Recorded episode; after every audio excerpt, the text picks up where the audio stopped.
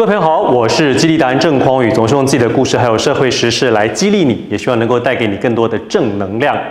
这几天呢，我们的苏贞昌行政院长啊被骂个臭头，原因就是因为呢，他去参观了国家漫画基地之后啊，他用自己的振兴券三倍券买了漫画家的漫画，结果底下的秘书还有行政官。打了统编，所有这些网友啊，不喜欢执政党的就开始开骂，说你这个就是浪费公堂啊，公器私用。就没想到隔了几天呢，我们的副总统赖清德先生去参观某一个酒厂的时候，非常欣赏我们这个国际级的酿酒师，获得国际大奖的酒厂，所以呢，当场也买了两瓶 whisky，底下的秘书官。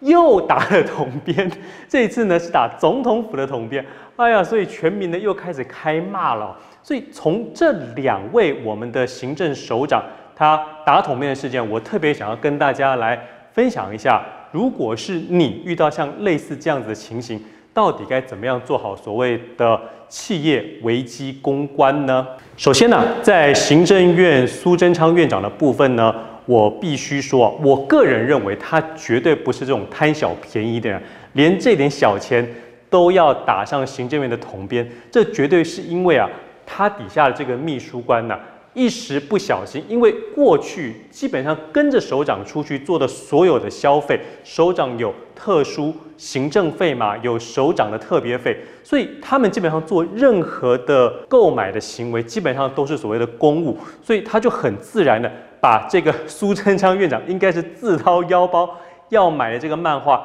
就打上了统编，我个人认为这绝对是一个无心之过。但是因为在野党的工作就是要批评执政党嘛，所以在野党当然就会拿这个东西来大做文章。站在苏贞昌院长的立场，我认为应该这么做：针对底下的秘书啊，不小心把这个行政院的统编打上这件事情。就认错，表示这一定是底下的行政官一个不小心的疏忽所犯的错误，我们会立刻改正。接下来呢，话锋一转呢，立刻用一个非常义正辞严的态度，跟所有的媒体还有民众说：我想呢，我们行政团队其实每天都是非常战战兢兢啊，兢兢业业的，勤勤恳恳的，想要来为民服务。那么这件事情，如果大家继续追究下去的话，一定会有人必须负责，可是我认为作为一个首长，平常下属已经够辛苦了，我们不应该因为这样子一个小小的失误就让他被就责。这个责任由我来担，我呢会督促我的下属，未来绝对不能再犯类似的错误。我也想请各位媒体朋友，各位不同政党的朋友。都能够让这件事情到此为止，也就是说，针对像这样子的事情，该认错的部分就认错，但是呢，接着赶快用一个更加正向、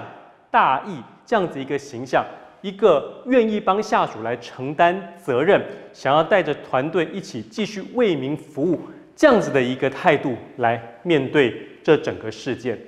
我想，这才是我们的苏贞昌院长应该摆出的态度，而不是像他第一时间就在那边怪东怪西，最后说：“哎呀，都怪我自己多事，谁叫我要多做这个动作？”问题已经发生了，就依照我说的那两个方向：第一，就该认错的事情认错；第二个，摆出一个自己是非常负责任、愿意挺下属的长官的姿态来面对这一切。我想，大部分的民众其实眼睛都是雪亮的，大家都知道，其实首长有特别费，其实底下的行政官可能会犯这样子一个行政上的疏忽或错误，而勇于认错、面对现实，并且提出改善的方法，我认为这就是所有的企业在面对类似危机的时候可以采取的方法。